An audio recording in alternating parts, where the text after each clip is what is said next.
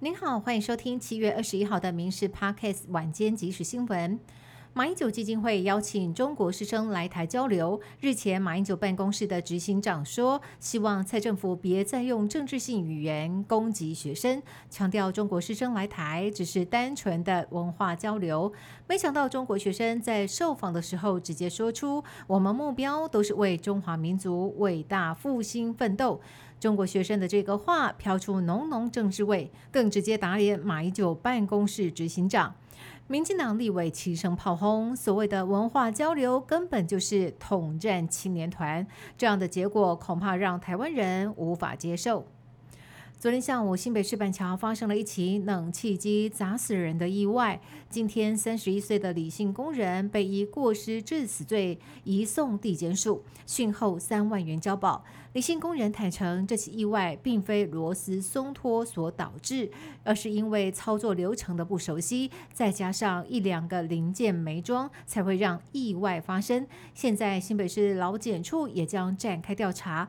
如果李姓工人确实有疏失，最高。将可对李姓工人开罚三十万。原本位在菲律宾东方海面的热带性低气压，今天早上八点正式形成今年第五号台风杜苏芮，目前以西北西的方向朝台湾而来。气象局表示，杜苏芮在周日之前还不会影响台湾，但依照路径预测图，侵台的几率相当高。根据气象局的预测。下周三、周四将会是杜苏芮最接近台湾的时候，而且不排除最快下周一就会发布海上警报。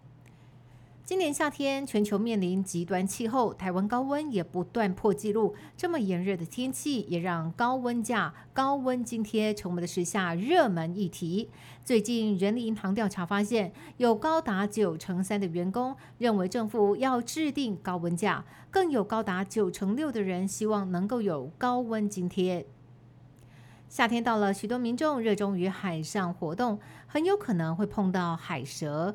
海蛇跟陆蛇最大的不同，就是海蛇为了适应海洋生活，尾巴会变成桨状造型；而蓝屿珊瑚礁生态环境由于非常适合海蛇生存，因此在蓝屿可以见到多达四种海蛇。特别的是，这里的海蛇毒牙已经退化，个性也相当温驯。因为如此，蓝屿成为能够近距离观赏和触摸。海蛇的乐园，艺人雷洪出道超过一甲子，每次出演戏剧都将角色诠释的惟妙惟肖，不管是内心戏还是武打动作，通通难不倒他。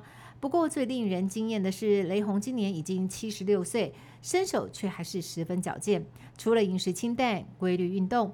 雷洪还会固定补充保健食品，维持关节灵活度，这也让保养品牌找他来担任代言人。透过保健维持健康的身体状态，这位出道超过一甲子的功夫好手，未来还要继续带来更多作品。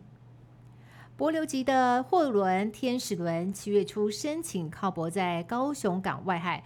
没有想到，二十号早上却传出船身因为不明原因而进水倾斜，船长宣布弃船，撤离十九名船员。但是由于船上有大量的空货柜入海。